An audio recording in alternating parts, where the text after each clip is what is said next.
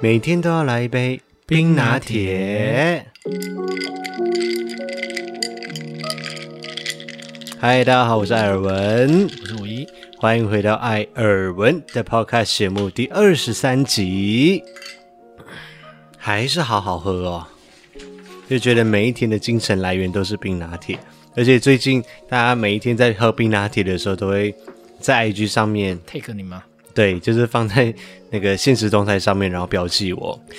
好，欢迎大家继续的收听我们今天这一期的新节目、哦。在前几天的这个礼拜六，我们发布了我们最新的日月潭的住宿 vlog。那我们这一次呢是久违的饭店开箱影片，好怀念哦，真的。你知道去年很舒服或者是过去几年的时候，我们就是很常会去旅游嘛，或出国。那每一次我们在出去的时候，都会拍摄住宿的开箱 vlog 来跟大家分享。那一方面就是希望可以提供给大家一些资讯，那另外一方面就是希望大家可以避免踩雷。嗯，也帮我们做一个记录啊，对啊，我们自己的生活记录嘛，因以为后说明订房间不会重复订到，对对对对对，要不然我们的金鱼脑有时候会忘 记。所以呢，我们这一次在日月潭的日月行馆度过了一个非常非常悠闲的一个晚上加一个早上。那这个都要谢谢关关艾草提供给我们这一次的住宿券。那这个 vlog 呢，在 YouTube 上面就已经可以看得到了，欢迎到我们的 YouTube 频道上面来观看。那在这里也要非常感谢大家，在上一集的 Podcast，因为我们有留言有告诉大家说，艾妈妈对，在上个礼拜二七月十四号的时候生日，结果大家就有在下面留言，艾妈都有收到了，谢谢大家。他有知道吗？他知道啊，因为我有打电话给他嘛那一天，啊然后有跟他讲，因为我在跟他通电话的时候，你不是刚好打来，对啊然后你就讲说帮我跟妈妈说生日快乐，啊，然后我就跟他讲，你讲了，跟各位艾草们讲，他应该有默默的去翻一翻来看。 哦，对，而且我在上个礼拜打电话给我妈之后，我才发现原来疫情这件事情还是非常非常的严重哎、你说在澳洲吗？对，因为我们我们在台湾，你知道，就是一例两例都是境外的这一些，嗯但是原来在澳洲现在每一天基本上都是两百多例。就跟东京一样啊，哎，对，现在其实，在日本、在澳洲都还是蛮蛮严重严重的，香港好像也爆第三波哎、真假的今？天好像有看到新闻，就是也是蛮严重的。哦，OK，所以现在在澳洲，大部分的案例都是集中在 Victoria 这个州这一边，那他们也实施了更严谨的隔离措施。嗯，防疫措施，对，就是像我妈跟我姐的家其实只隔两条街，嗯，但是她不能去我姐家，我封姐城吗？对，然后我姐不能去她家，你可以出去外面，她她是这样跟我讲啦，就是你可以出去外面买生活必需品，但是你不能够去探访亲友或朋友的家，不能够去。然后如果说被抓到啊，就比如说你从呃永和跑到中和，嗯，会被罚款，而且好像几千块澳币的样子。反正现在就很严、很很隔严离、很严严格就对了。对对对对对，而且我们上个礼拜大概聊了一个多小时，我真的发现我妈真的是一个高危啊，不是， 不是搞维啊，也是蛮搞维，但是因为我们很很关心，我们很久才聊一次电话，嗯，所以每一次聊就会聊得比较长时间嘛。呃，我这一次真的有很深刻的体验，他我们真的有部分东西真的是遗传，你说一直唉声叹气的部分吗？这也是部分呐、 因为我父母就是我爸跟我妈，现在他们都住在澳洲嘛，他们已经移民到澳洲去了，然后他们现在的工作就是在一家养老院吗？呃养老院或者是老人照护院中心，对照护中心，就是里面会有医疗设施那一些，比如说有些人要洗肾啊什么这一些，他们是在里面工作的。在前一个礼拜的时候，他们的里面就有一位工作人员感染了，所以那一天是这样子，就是好像是一个礼拜四的时候，他是下午三点钟要去上班，那一点钟的时候他就已经准备要出门了，他就接到了他的同事打来一通电话说：“哎、我现在不要去上班了，因为里面有一位感染。”因为大家会怕嘛人，心惶惶啊，对，就人心惶惶。那我妈就一直觉得说，其实从一开始到现在整个疫情这个阶段，他们没有遇过这件事情，他们也不知道怎么样调度人力啊，怎么样去处理啊，这些口罩啊、防护衣这些东西要怎么安排，这些东西一直都做的不是很好。之前都没有做哦，对，之前都没有做哦，太夸张了吧？真的很夸张。然后我妈就讲说，跟那个同事就讲说，我们不能够这样子。现在是下午三点钟的班，你现在一点钟跟我讲说发生这件事情，如果我们不去上班的话，那那些那些老人要怎么办？那些老人是要去照顾他们的，然后要给他们帮他们喂食，或者是帮他们准备医疗器材这些东西。那你如果说你现在不去上班，他们临时要去哪里调度人力过来，他就说我我我工作不能够这样子放着不管。所以你妈就叫你爸去没有，我妈跟我爸都去。哦，他们就都去上班，因为他他就跟我讲说，呃，后来几天就是很多人都不去上班，哎，这怎么说呢？我觉得会很多人也是会怕啦。当然是会怕，对，但是这样子我只能说你妈真的很棒。对我也觉得他哦，我听到之突后然觉得以她为荣吗？对啊、i m so proud of you，没有，然后后来，但是他他也有提出他的条件，他嗯就跟院方讲说，一定要给我们足够的防护设备，就是要把所有，因为他们之这前很把合理啊。口罩、眼罩他们都锁起来了，嗯，但是现在就全部搬出那来应用。该的吧，早就该这样了。，对我妈就说之前都不给，都不知道在干嘛。后来我妈就就很态度很强硬，就讲说一定要给我们足够的口罩，还有那个防护眼镜。嗯，就是全套的防护措施。对对对对对，然后他们现在就是进进去完一间房间，一出来之后立刻换新的一套。哦，你妈真的很棒哎，我也是这样觉得、欸，给他对啊鼓鼓掌好了。难怪她那天拍那个全身夜护衣的照片给你看。 对他那有一天，啊，就在 WhatsApp 上面，他就传了一个照片，就是我爸跟我妈就穿了全身防护的那个装备过来。好了，啊祝福安妈妈要顺利、平安、健康。对对对对，呃他年纪这么大，其实我是我，我会很担心 哎、我我是蛮担心的，因为我有跟他讲说，我我们原本有打算今年底嘛，我跟嗯你一起过去澳洲嘛，应该很难吧？然后他其实他也很开期心啦、待吗？对啊，因真的为假的？因为而且我爸还还是我爸讲说可以带你一起过去的啊、所以原本我就跟他讲说可能今年底，后来他讲说今年底我看也很难，好像封就已经直接封到明年去了。啊，封到明年哦。嗯，就是外籍人士要入境的这个部分，好像明年都明年初好像都很难。算了啦，因为我其实说真的，我觉得现在这个当下，就算台湾相对安全，我觉得到明年前哦，要出国还是有点危险。对，真的是这样子。然后另外一件事情呢，就是耳闻啊、上个礼拜艾尔文终于跨出了人生的一大步，非常大的一步。我去参加了一个二十多人的 podcaster 的聚会耶，很期待吗？就是又我还期蛮期待你去嘞。你是看好戏的心态，我真的是觉得啊，我怎么会变成现在这个样子？你知道，可能我觉得可能很多方面的影响，对啊，你以前是个交际花哎、现在怎么变成不是交际 花。我以前国中、高中都是那种交际主花揪人，就是揪大家一起去这里、去那里啊，要不然就是嗯什么、什么活动的，就是召集人啊，什么什么。我以前是扮演这样子的角色，而且、啊就你那天去的状况呢，就是边缘人。 没有啦，他们他就是一直臭脸嘛，我滑没有在旁臭边脸划手机、啊我没有臭脸，，我发誓我很怕被人家觉得说我很难搞，所以其实有你几没有一直在旁边划手机吗？就是你传讯息给我的时候我在看而已啊，因为你跟我说他们都很吵啊， 没有啊开玩笑的。 你不要害我， 我什么都没讲好不好？我就是拍一些片段给对你他只看是拍一照下片，给我看的而已。对，就是大家很热闹很热情，那也有人怕我无聊，然后就是会来跟我聊聊天啊什么什么的，那很好啊，就是跨出一步多认识人啊。我我就是还是很怕加入一大群人一起，因为这种聚会就是会群体聊天，嗯但是我是我就是在旁边听你，很久没做这种事情了是不对是？对对对对对，然后现在又加上又在家里上班两年的时间，就基本上我没有，好了，以后我们就把十二宫的都排出来轮流跟你聊天 啊。就今天叫卡妙跟天秤座出来聊天这样，然后明天叫子龙对跟天马出来聊天。那画面，多恐怖吗？我天哪！我是你以前也是这种人嘛，对不对？对，就就是是我以前也是个活泼的，活泼会 social 的交的际花，不是交际花会 social 的人，然后现在我不知道为什么我们两个人可能是年纪的 关没系，没没，不是这个问题。哦哦，可能是工作环境，然后人生历练。没有之，类就的突然就觉得有点累。我那一年去，其实我我心里面是很开心的，就是见到一群就是一起做 podcast 的人，那大家有交交流的部分啊，然后有我连当天我连自我介绍我都不会介绍，你知道吗？我只有讲说哦，我们就是一个从生活当中就是找一些话题来聊的 podcast，就这样而已。哦，你说要介绍频道 的，就是自我介绍的时候，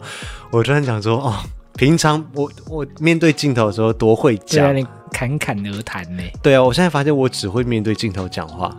你已经不会面对人讲话了。对我没有办法面对人类。天哪，你怎么变这样子？还是你能面对公仔讲话？不是，哎、他因为他不会回应我，也许可以哦。 天哪，我已经把你变成这样子了嘛？ 对我就是被你影响的，跟你在一起的这十年到底荼毒了我多少青春？告诉我， 你怎么不说是你荼毒我啊？好，然后再来一件耳闻的事情呢，就是上周我在 Facebook 的粉丝专页上面，我 PO 了一张照片。那张照片呢，就是包含了一个工作桌，啊、有一个荧幕，然后手上拿了一个磁扣，然后我就写说欢迎你要加油哦。然后就有人在下面留言了，有些人猜说是新的工作室，也有人猜是 GoGo 对我想说，这个这个工作是不是跟我家一模一样嘛？ 然后 GoGoRo 是怎样？它的钥匙就长这个样子，是不是？哎，好像是，因为这也是电子电子锁嘛。对我就是用一个我们我们之前送给行动派艾草的那个我们专属的手做的那个钥匙嗯钥匙圈嘛，圈然后绑着一个磁扣。其实呢，他是我们爱尔影音制作有限公司聘雇的首位员工，他的工试用期，哎，目前还在试用期。对我们这一次就是全部是正正式式的来，就是很正式的聘雇了一位员工，他的工号是零零一，哎，那我嘞，你是零啊，你才零嘞，你是零，你是零零零，你是一个完整的零， 你才完整的零嘞， 少在跟我 们少所以这位正式的员工他就是真的员工，就是那种享有劳健保啊，然后领月薪的这样子的员工。那这一次请了员工之后啊，因为我们刚开完公司不久嘛，然后中间就是有办理一些手续啊什么的，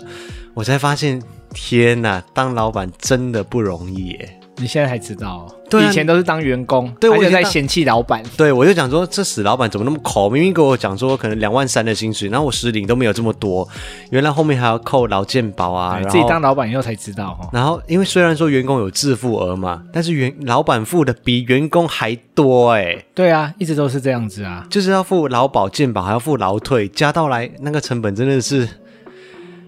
就是当老板以后，你才知道以前当员工的幸福。对。田姐、丽娜姐在这里跟他们道歉吗？感是也谢不用啊 了，感谢承蒙老板们的恩惠， 没有啊，就是很多隐藏的成本，你当初也没有想到，现在对都要对把它对算进去。对，就是真正的去计算成本的时候，才知道当老板真的不是一件容易的事情。然后又听说健保费要涨，是不是现在？好像有听说健保费又有有想要调涨，可是这个也其实也讲很久了啦，因为它也没有那么调好动调调调调，我在台湾生活，我在台湾缴税啊，然后缴健保费，我还要缴劳保、健保、劳退，帮员工缴，然后结果领三倍券没有我的事情，可是你可以用健保卡， 我我是可以用健保卡没错啦，对啊，但是我也不想要一直进医院用健保啊，当然啦、那个还是给需要的人呐、你不要变成那种就是耗费健保资源的人。对。好啦，那接下来呢，我们就要来进入本周主题了。本周主题呢，非常的写实，也有带有一点写实劲爆的味道在里面。劲爆是还好啦，嗯，就是分享一些经验，但是希望大家不要有遇到类似的经验。对，我们今天要来分享的这件事情呢，是真实的发生在五一身上的，所以今天的访纲啊，整个主 key 我会是由五一来拉， 就是由五一来去你还分是要享这帮个我哎回答， 会会，我会尽量的帮忙，因为毕竟这件事情是真实的发生在五一身上嘛。那其实早在几个月以前，我们就很想要来跟大家分享这件事情了，但是还是希望说这件事情告一个段落之后，然后再来用一个比较客观、公正的角度，还有一个比较来缓分和的析情这件事绪。情，对，对，来跟大家分享这件就事情。尽量不要带带有太多的情绪。对，那这件事情呢，就是在二零一九年，就去年年底的时候，大概在十月份左右吧。对啊，对，五一的父亲，五一的爸爸，就是发生了一场车祸哦。那车祸就是他爸就是走行人道，然后被一台机车撞到。就那过马路的时候，嗯在斑马线上被一台机车撞到，那事后我们就是开始跑程序嘛，那中间就遇到了很多某家保险公司很扯又很瞎的事情。就是在那个我们在谈球场的过程中嗯发生的一些事情啊，后来都觉得这些事情是可以跟大家分享，因为也算是一个惨痛的经验。好，我们先先来前情提要一下，你先跟到告诉大家说发生了什么事情。就是像刚才说的嘛，我爸就去年就发生一场车祸啊，那场车祸其实蛮严重的，嗯他就是手脚都被撞断，就粉碎性骨折。嗯比较庆幸的是没有生命危险呐、就是生命还是安全的，嗯，这是比较庆幸的地方。所以手脚都断掉了。对，那伤的蛮严重的，所以那个时候他是在晚上的时间，然后过人行道、斑马路上面。对，就被机车，因为那个机车就就超速啊，也没有注意啊，就直接撞上来。因为被撞了、啊，当然我们就是报案呐、啊任何人发生车祸的第一件事情就是先报警，对不对？对，一这定要是先报警。我相信这个观念应该大家都有。对，因为这个不论是你要收集后面的证据啊，或者是要你叫保险来处理，第一个步骤一定都要先报警。 OK，先备案嘛，有一个对案件在那一边，所以第一个步骤就是提醒大家一定要报警。对，请警察来收证。啊，后来那个当事人啊，对方啊，嗯，对照啊，他们也有过来跟我们慰问啊，就他那时候就跟我们说，希望我们就好好休养，因为不要太担心理赔跟赔偿问题，说他们有保全额保险，就是除了强制险以外，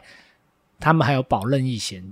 就是所谓的第三人责任险啊。 ，OK。所以，说理赔的地方叫我们不用太太担心。那肇事者呢是一位学学成年的学生，对不对？哦对对对对对， OK，然后去你们家探访的时候，是他的妈妈带着这位肇事者一同前往。对，那这位妈妈呢，她也刚好在几年前的时候也很不发生幸过地一场车祸啦，嗯，所以他对于那些车祸的理赔流程啊，还有需要使用啊或照顾事项，其实他都有个底，因为他那时候也是腿撞断。哦，OK，对我们想说，嗯，他之前也被撞过，所以应该比较能理解，嗯，所以应该不会太机车这样。 所以他就跟你们讲说，哦，年纪这么大了，就是尽量的用好的，不要担心其他的经费的问题。对，他说有什么需要使用的，你们合理的范围你们就尽量用。嗯，他，说我反正我们都有保险，我们也该理赔的我们也会尽量理赔。嗯所以那时候我们相对就想说，嗯，那应该会比较好一点，也比较放心的。 ，OK，结果想不到事情也其实没有那么简单。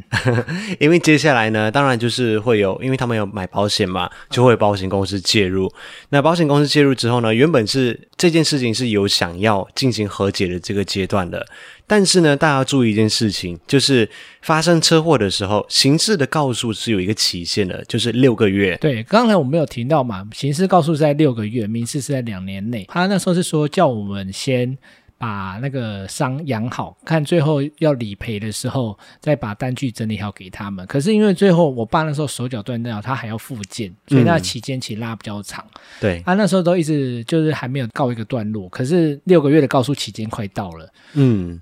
基于维护我们的权利啦。我觉得这是每个被撞的人他们基本权利都要维护的。就是你六个月内如果还没和解，你的确要先去提告。嗯，所以这我件们有事情一定要注意听哦。对，所以我们就有先去跟对方说，我们有可能会先去提告，因为我们还没和解嘛。对那时候也还没有到谈到和解的部分，对所以第一你们就先告知对方说你们会先提高。那万一说后续我们和解非常顺利的话，我们是可以撤告了，那对这件对对事情就没有了嘛而。且那时候有人就说，我们先提告啊，就我们也可以开始来谈和解的事情。我我已经把单据啊一些都整理好了。嗯，对我我我先提告，只是怕到时候那个告诉期间过，因为一过嗯了我就不能再告了。对，一过了你就不能够再进行刑事上面的提高了哦。对所以大家一定要把握这个六个月的黄金追溯期，算是这样对讲对吗对，是这样是这样讲。 ？OK，反反正后来我告了以后啊，嗯就他们保险公司的业务就打过来了，嗯就说：“哎，啊，我们不是要和解了吗？你干嘛去提告？”啊，我那时候就想说，我们是要和解没错，可是我们毕竟都还没和解、啊，而且其实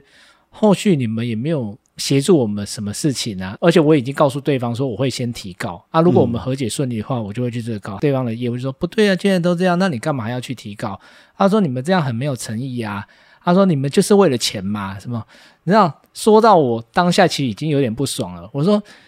不不为了钱呢，那我要为了什么？为了奖牌嘛。对啊，就是就就是要求偿啊，对当啊，然是为球了场当钱然是啊为了钱啊。而且今天哦，如果你过了这个六个月哦，假设说你没有提告的话，那你以后你就不能够主张任何的权利。对而且如果对方不赔的话，也就是这样子耍了，对不对？对啊，他如果你最后不赔，我不是 真笑诶吗？对啊。我觉得这是我的权利啊，我有什么好不能提的而？且重点是，你还提前先告诉呃肇事者，你要先提告，为了维护你自身的权对利。对对，所以我不懂他们业务这样过来跟我凶是什么意思。所以是哪一家的保险啊？就一个，反正这件这件事就是告诉你，富贵只能靠自己帮了，不要想要靠别人帮。哦，富贵只能靠自己帮，是不是？哦啊，就富帮啦，是不对是对对，就 富邦啦。 OK OK，好好好，对啊，反正他们业务这种行为，就是第一个让我就第一个第一次是对他们留下很不太好的印象就对了啊。后来因为提告了嘛，对方就有申请调解啊，所以我们就进入调解去顺便调，反正也要谈和解啊，我觉得也好啊，就直接进入调解了。结果进入调解的这个阶段，才是越来越扯、越来越瞎的事情一件一件的发生。对，之前会觉得他们还可以，是因为都没有接触，现在接触的越多才知道、哦，真的是不行。 OK，那我在这里也先给大家一个提示，就是我们在买保险的时候，我们会跟一位保险的业务员买嘛。嗯那这一位他就叫做业务员，但是呢，像这种案件发生的时候，通常会有一位理赔专员出现。那这位理赔专员呢，他就不是你当初买保险的那个人，而是来协助你处处理理赔偿的处理事赔偿的事哎件的这个人叫做理赔专员哈、接下来我们会一直听到业务员跟理赔专员这两个名词。好，对，后面主要是理赔专员的战场。 哦，OK，好，好，我们第一次调解的时候啊，嗯那个理赔专员来啊，他就说：“诶，其实他不是这次负责这个业务的真正理赔专员，诶，因为他说那个负责我这个业务的那个理赔专员啊，他今天有事，不能来。对，所以请他代理来。那为什么不能改期，或者是因为我就说，那我们今天要谈什么？他说：哦，我会把资料拿回去给那我们的理赔专员看，他看完以后会再跟你们讨论。那我就想说，那你为什么不直接先改期呢？你这样有点浪费我时间啊呐、就调解的时候，双方都是要请假来去调解的？对这这是怎样？大家都很闲，是不是？对啊，可是那时候就想要算了，因为他说他回去会再看嘛。那你们回去看好以后，如果觉得还有什么资料不完备或怎么样，先有需要事先讨论的地方，我们可以私底下先电话讲啊，嗯或者是约时间出来谈、啊。希望就是谈个比较有共识以后再来调解，我觉得这样会进行的比较快。嗯啊他也说好，他会再跟。如果说需要补充什么资料，你对们提对供的对不对够完整的话，你也可以先准备在第二次调解的时候直接提供，可以加速整个流程嘛。对，就后来他就说好，他会再转告那个理赔专员。结果就这样，第二次调解的时候，哎，都没有电话。啊，就是没有任何一句电话或者一句联络这样子。，对，就直接到第二次了，所以第所以二就次是在整校也就对了。 OK，所以第二次来的时候，就是真正的那位理赔专员要来了。对，真正的理赔专员来了，嗯结果他那时候他就刚开始他就提了一个赔偿金额，嗯因为跟我原本我们的求偿金额有一段落差，所以我们就所有项目啊来一一的审核这样子来对对审一核下啦。嗯就是他认为哪一个不合理啊，或什么资料不合理，请我补充。对，嗯所以我们就开始讨论。这边要跟人家讲一下啦，其实我们一般拿车祸的时候会理赔的项目啊，嗯，基本上就是医药费嘛，使用的器材的费用，对比不对如说轮椅啊、轮椅啊、拐拐杖杖，啊这些，嗯就是你合合理会使用的器材的费用。对啊，还有交通费，就你往返医院啊、救护车啊，还有另外一个就是看护费用。哦，因为行动不便需要请看护来照顾。对，基本上就是这些啦。啊，诶当然有还精神赔啊，偿吗？精神赔偿也有啊，精神赔偿就不是强制险的啦。我刚才嗯主要讲的是强制险就已经有规范的。那、后来我们就讨论啊，就是第一个挂号费那边因为都有收据，它没有太多争执。后来在那个器材费用的时候，他就突然还蛮多疑问，因为他我看他理赔项目了，他器材费用他完全没哦有理赔，而且就我是全部整项目帮你删掉对，这样啊子。可是我就说我收据什么我都有提供啊，为什么不能理赔？他是不是之前跟你讲说，只要提供收据就好了？哦，对，我们在之前最早的时候啊，就是发生车祸的时候啊，我就有先问过业务专员，还有他们理赔专员，我嗯就打电话去问、说。这些诊疗费用啊，我要准备哪些资料，到时候才可以求偿？他就说：“哦，你只要有相关收据，帮我们收好，这样就可以了。结果现在在第二次调解的时候，他却把整个器材费用都划掉，但是对你有提供收”据对，我有提供收据，我就现场问，他就说：“呃，你买那个九千块是什么？还有三千块这是什么？”啊，我就说：“这是拐杖跟轮椅啊。旁边有写拐杖跟轮椅”吗？对对对，收据上面有写哦、有写拐杖跟轮椅。对，有写拐杖跟轮椅。嗯我，就说，我腿都撞断了，我买拐杖跟轮椅有什么奇怪的吗？对啊，不然呢为什么不能申请？ 你现在是买什么圣斗士星矢？对啊，我就觉得很不合理啊。就后来他的那个调解委员啊，也说他这个申请应该还蛮合理的啊、为什么你们不给他们申请？然后他说什么？他就说，他就颁一个他们有一个什么须知补偿金额须知啊，反正嗯，他就说什么哦，像这类东西啊，需要什么有医生开出的证明，说需要使用这个东西才可以。但是我觉得不合理的地方是，你如果要这些东西，你应该一早就要跟我讲啊，因为我那嗯个要开，请医生开诊断证明是已经开了，你现在都已经开完了，你才跟我讲，我等于是回去要再请医生讲。而且我觉得，你之前也问过了嘛，我有问过了他说只要收据就好了。对，而所且以意思就是说，他们的业务专员跟理赔专员对于这些需要请款的事项并不熟悉，并没有透彻的了我解是我不需知要道什么是资料。不熟悉还是疏忽。可是这的确就造成我的麻烦，而且我是觉得，虽然说强制有这样规定，可是因为我们现在是整个调解过程，其实有收据，其实他们就可以看啊的、而且我觉得车祸你摆轮椅、买拐杖其实是很合理的，啊而且更何况他妈妈当初还说哦，这种有需要使用的工具啊，你们就尽量买，就是以你爸爸的脚能能能恢复为优先这样，嗯对不对？而且你看，连调解委员跟对方当事人都觉得买拐杖轮椅都很正常。嗯对啊，所以我不实在不懂他们在刁难这个点在什么。 ，OK，好。然后还有刁难什么点吗？哦，还有很多，还有另外像是车资的部分啊，嗯其，实车资的部分我后来也有查，因为我有提供资讯嘛，他也给我都全部都划掉。我就他说为花什掉么？你所有的就是交通的费用。对，因为我觉得这件事连强制险都要理赔的部分，我不懂他为什么要划掉。嗯结果后来他就说：“哦，你没有提供收那个完整的收据，这个地方啊，就是要告诉大家、啊，其实哈、这种功课要自己先做。车资的部分，我后来查，我有去问很多人，他们说，其实你只要有你实际的看诊的收据，嗯，就是你当天有去这家医院看诊。对，啊，就你再去估算它合理的车资，就是因为现在都有那个行动 app 啊，或者有一些网你页可以你可以以去估计说算永和到中和的医院啊，这样车资大概要多少钱，嗯就用那样来以它次数再去乘以那个交通费，嗯其实就可以估算它的金额，并不用说每每一次上下车都要跟一那个计程车司机拿收据才可以。所以他又在跟你后来，对，他就跟我后来呢，他说是要收据才可以，嗯可是我后来就说我有查到资料，其实并不需要这样子。然后他说什么？他说哦、那我回去再跟我们主管讨论看看。诶那他从刚才只要我们有提出质疑的地方，他都说我回去再讨论看看。 o k 他还花掉什么项目吗？还有一个就是薪资证明，啊、因为这一段受伤的期间，你爸可能不能够工作，没有收入，所以会提出薪资的理赔这样子。对啊，他那时候也是跟我说，哦，那如果你们到时候能提供什么呃扣缴凭单啊，或薪资工作证明啊，这样就可以了。这个是一开始的时候你问他对的时，候，也他是跟我你一讲，开始就问的，嗯，就后来我们就提出了扣缴凭单，就他现场说，哦，扣缴凭单不行，要薪资证明。哦，我为就什么说，为什么你不一开始就讲好呢？对啊，我就说，那你为什么不一开始就跟我直接摆明说要薪资证明？因为你那时候说只要能证明他有工作所得，嗯就是扣缴凭单或薪资证明都可以，因为一般我们证明也的确都是这两个东西嘛。对，对啊，所以我就不懂他他那天质疑的点是什么。反正最后我跟他讲完以后，嗯，他就说好，那我们回去再跟主管讨论。所以当然第二次调解就还是不了了之啊。又是不了了之，但很浪费时间欸呢、对，啊，可是我就说好，那你回去跟主管讨论。我还是压下怒气，虽然说非常的不满，嗯，就也请他说把那些强制险要申请的资料嗯啊，到时候回去以后再寄给我。他也答复我说好。所以证明说第一次调解的时候，他们带回去的资料，他们根本也没有看，我觉得或许有看，但我觉得没有看得很详尽，因为我那天后来跟他说，哦，那你要什么资料我都有提啊。他说第有第吗二次调解的时候对，是不是他？都是现场在找，看到以后才说哦，他就才说哦，那这什么什么？那我想说奇怪，我都提给你，那就是你没有做好功课对你都没有一个看多仔细，月，一个多月啊，真的很扯。对啊，反就正是没有做。就很足功课，然后对于自己的公司要理赔所需要的一些准备的资料，自己也不太熟悉，然后就现场争笑，然后再讲说哦，我回去再讨论扯对啊，看在看。胡乱我们。你看，我如果没有做功课的话，我是不是就说是哦，还要这样子，然后或者就说好吧，那就不要理赔这样。嗯，对啊，那我就损失了很多我的权利嘞。对啊，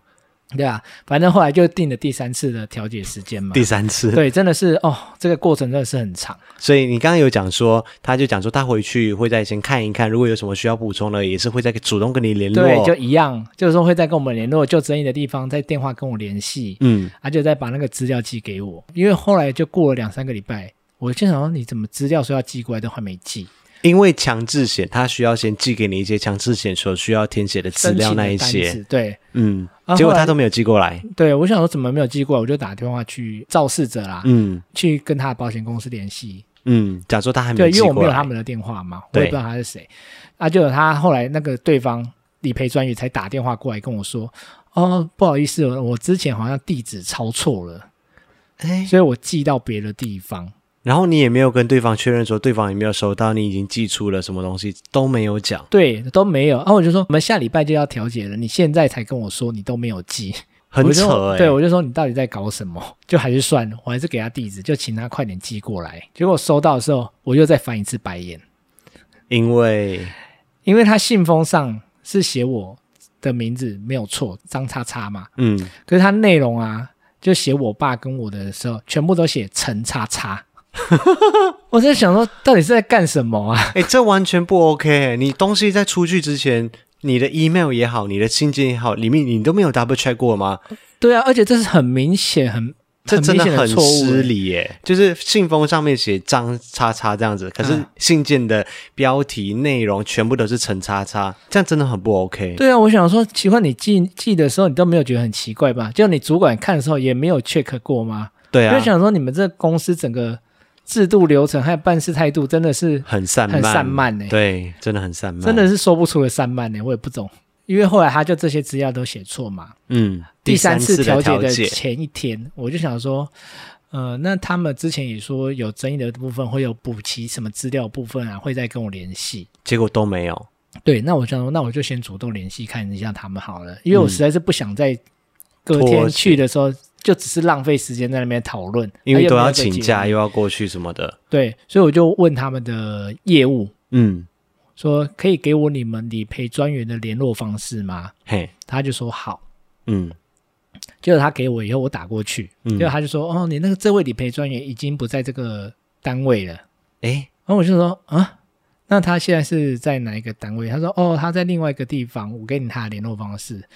我就说：“好，那我再打过去。”嗯，就打过去就说：“诶，他也不是在这个单位耶。”我就想说，现在到底现在是这整怎个样？富邦都在争笑，是不是？对，他就接电话那个说：“那你是有什么事情吗？还是你给我那个有没有姓名？我可以帮你查一下这个案件的处理状哦，况。嗯嗯嗯，对还我不就错，说这个接线员，对对，后来我就说好，我就给他，结果他就说，哎，你这个案件呢、已经不是由他负责了，已经是另外一位去承办。我听到这里，我就整个又傻眼，所以我说，所以你们又换承办人了，对调解三次换了三次承办人，对，然后而且业务专员也不知道。照理来说，这个是那个业务的 case，哎、那个业务也没有去 follow up 这个这件事情，对，因为他他们也还是跟给我进。错了电话跟错的联络方式啊，对，然后他们也没有去告知肇事者，对他们也没有告诉他，因为我后来有跟他们客户说，我你说你们又换理赔专员，你知道吗？他说他也不知道。好瞎。对，我就觉得超超瞎，瞎这种做事态度是很夸张哎、没有跟我讲，也没有跟对方讲。那我就说，那你一定也没看的啊，对，所对以不对？所以隔天又是第三次的调解会，对，就等于是哦，又要全又部再重重新来重新过讲一次，又有很多重复的事情要再重复讨论， Holy shit，又非常的浪费时间。嗯但是第三次这个，他算是比较有经验呐、嗯，可是我是觉得态度也是，就还是有点不是太好。暖暖欸因为我就我有反映说，你们三次换了三四个理赔专员，嗯那就你们也都不告知，结果他也没有道歉的意思啊。后来他提出了一个金额嘛，就是我们讨论以后一个算是合理的金额啦。调解委员跟肇事者也认为那个金额还算合理，嗯可是因为他们说他们有公司有签理赔的上限，嗯，这是话术吗，嗯对，我不知道了，反正他们他就说他们有理赔上限，最多只能赔到这样。嗯，他说他也没办法赔了。可是我说我已经退让那么多了，而且你看，你连你的客户跟调解委员其实都认为这数字也算合理了，但是所以我不保险懂公为司什么我我变成我要退、 欸啊、对好我举个例来说好了，因为你是当事人嘛，对不对？嗯假设说你们被撞的这一方，你们提出假设哈，假设是十万块好了，嗯然后你已经退让了呃两万块，然后就是你你可以接受的最低金额就是八万块就，是调解帮我们调解到说好，那各退一步到八万好了。呃，但是保险公司就是不愿意赔偿八万。对那对于肇事者来说，肇事者觉得说啊，我保的是全额的保险啊，那他保险公司只愿意赔五万，那另外的三万块我还是不想付，我就是不想付。哦，对，这就是对方的态度。因为我那时候有想说，其实保险如果他假装你刚才说八嘛，他如果保险其实愿意付六或七，嗯那我想说，如果对方肇事者啊，只要愿意再去吸收那一点点，因为我我的观念是啊，保险其实未必是全部帮你出，让你完全不用出钱，它是帮你承担大部分的损害，就是让你不会一时间难以难以负担这样啦、当然，我不知道他们所谓的第三人责任险是不是就是全额险，全额你一毛都不用出、嗯啊？我也不知道保险公司负担的程度要到哪里，因为那是他们的事情，那我无权介入。嗯，但对，可对是因于你为来对说方，很坚坚持，他就是说他一毛都不出，因为他觉得他就是全额险，嗯，他一毛都不想出。啊，保险公司的立场是说他们上限就这样子。哦那我想说，那是你们两个事，是应该你们要协调，不应该是叫我去帮你们处理。对啊，为但你什么事情，其实你已经退让很多啦、对啊，反正最后当然，啊所以这个调解就失败。可是其实金额已经很接近了，所以最后那个保险公司他有说好，要不然我回去再跟我们主管 讨论看看，又一样。嗯他说他有可能要上个签，跟主管再讨论看看，因为我们案件比较特殊嘛，我爸受的伤害比较严重，而且我们那时候有提供那个呃伤残手册啊，反正就还有医生证明啊，所有可以提供的东西都提供了就对啦。对对对对，代表因为也比较严重嘛，嗯，所以他们的上限其实对我们来说，其实我觉得相对没有那么合理啦。啊，他就说他跟主管回去讨论看看，我说好，啊，就他们就也约下次调解时间。第四次调解的对，时他间，也要第第四次调解时间，但是我那时候就去跟他讲了，我说那你现在要回去跟你主管讨论那个金额，嗯，那你讨论如果 OK 的话，你再跟我说，因为要不然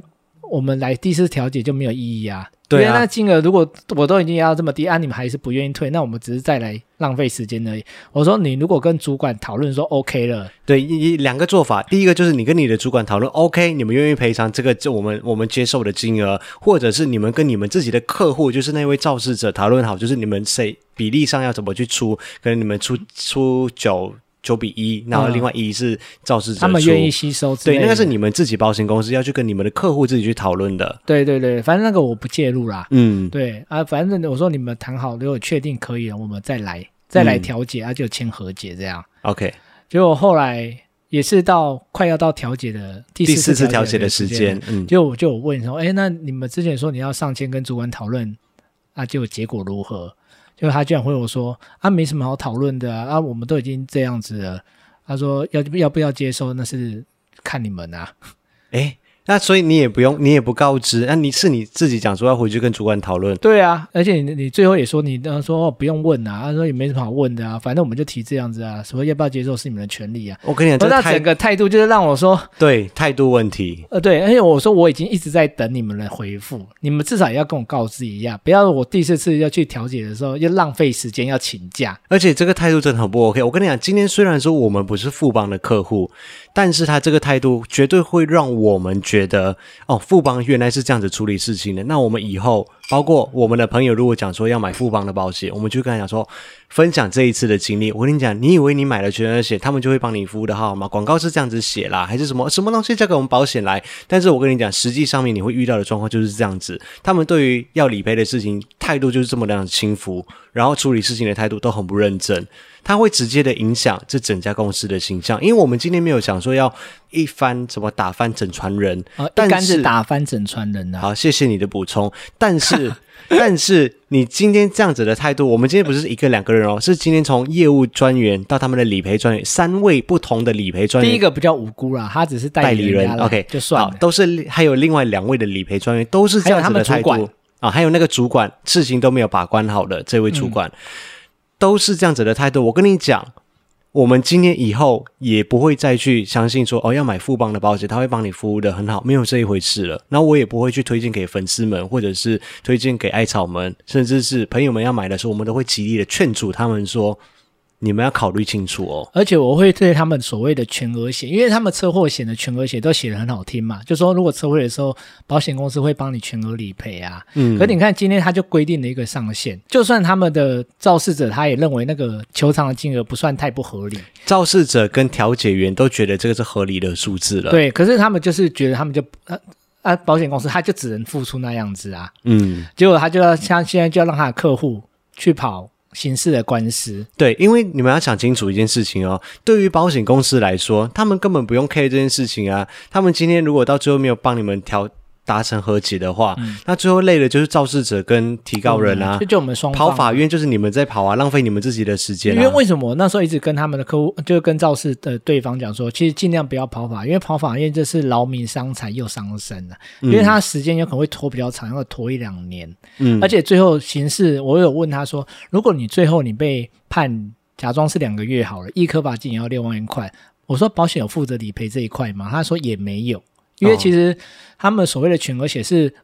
负担你民事部分的球场。哦你刑事的他们是不负担的。 OK，可是所以我说我们今天不和解，我刑事我怎么可能去撤回呢？对啊，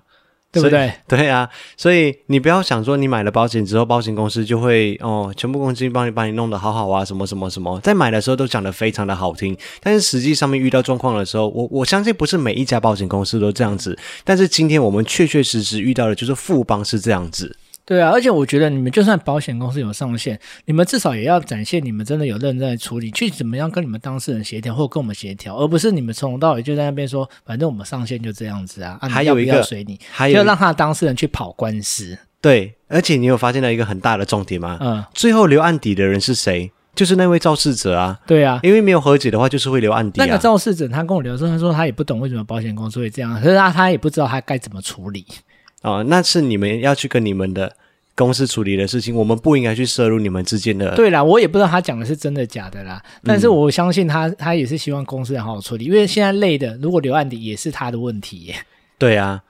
所以最后现在就是已经到了对，提现在到就是因为就是调解就不成立了嘛，等于嗯是我们就只能跑法庭了啊， OK，就是走到最坏的一步。所以现在就进入到就是要要开庭的阶段。结果第一次开庭的时候，那位 那位理赔专员他还迟到，哦，对啊，他还迟到哎、这真的很扯很扯。对，所以我我们今天跟我觉大得家我是他的客户的话，我应该会很不爽。就是你要我嗯来跑官司，结果你来，你跟我一起来开庭，你还迟到，对， 就是很不负很不负责任啦、啊态哎就度是也整很个散公漫。司就展现出来的就是做事态度散漫呐、就员工训练解决好像也没有很好，嗯，做事好像也就有点敷衍。对，所以今天的结论是什么？我们今天其实只是分享一个，就是说我们处理的过程会遇到一些事情啊呢、也不是完全是要讲保险公司，其中也是要分享跟大家说，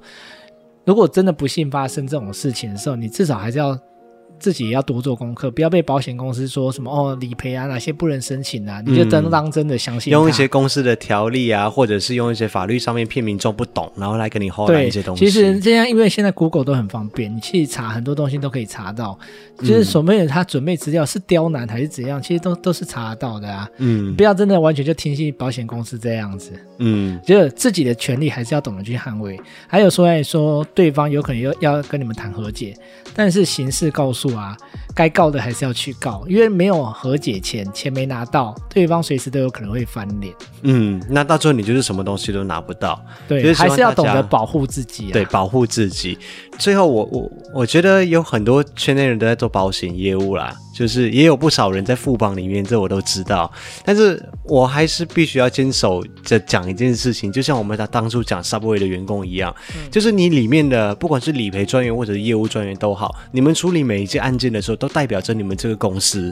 那我们今天碰到的这件事情，确实就是这样子。我们是分享一件实际发生的事情来给大家。我相信里面应该也有很认真做事情的人，但是就是会被这些老鼠屎们去破坏了公司的形象。对啊，我也相信这么大的公司，他应该不会希望他的形象是这样子的。 我相信就是员工训练这一方面没有做好，大部分我们现在碰到的这几位，可能态度都非常的散漫。除了态度散漫，还有对自己的工作的内容感觉不是那么熟悉。 至少提的、要提的单据那些，你就不应该跟前后讲的不一样，造成我的困扰啊。